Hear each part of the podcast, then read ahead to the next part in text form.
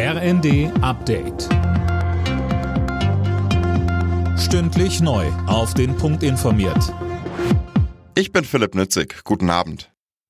Die bisherigen Warnstreiks bei der Bahn sind wohl erst der Anfang gewesen. Bei der Urabstimmung der Lokführergewerkschaft haben sich rund 97 Prozent der Mitglieder für längere und häufigere Arbeitskämpfe ausgesprochen.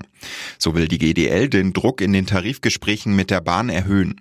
GDL-Chef Wieselski.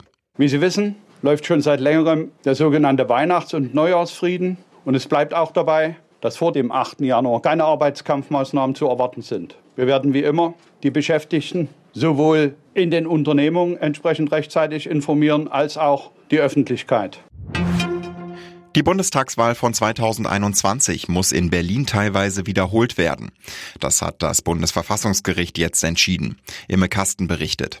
In jedem fünften Wahlbezirk in Berlin müssen die Menschen noch einmal an die Urne. Die Wahlwiederholung wird Mitte Februar stattfinden.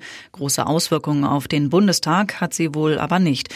Bei der Wahl 2021 hatte es mehrere Pannen gegeben mit langen Schlangen und fehlenden Stimmzetteln.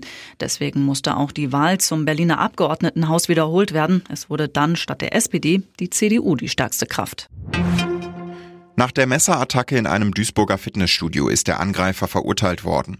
Zu lebenslanger Haft mit anschließender Sicherungsverwahrung. Der Täter hatte im April einen Mann auf offener Straße getötet und wenige Tage später vier Menschen in dem Fitnessstudio schwer verletzt.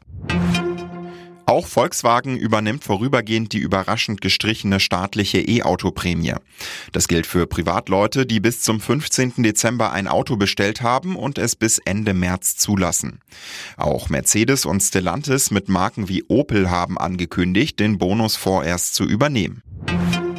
In der Bundesliga hat RB Leipzig wichtige Punkte liegen gelassen. Das Team von Marco Rose spielte bei Werder Bremen 1 zu 1.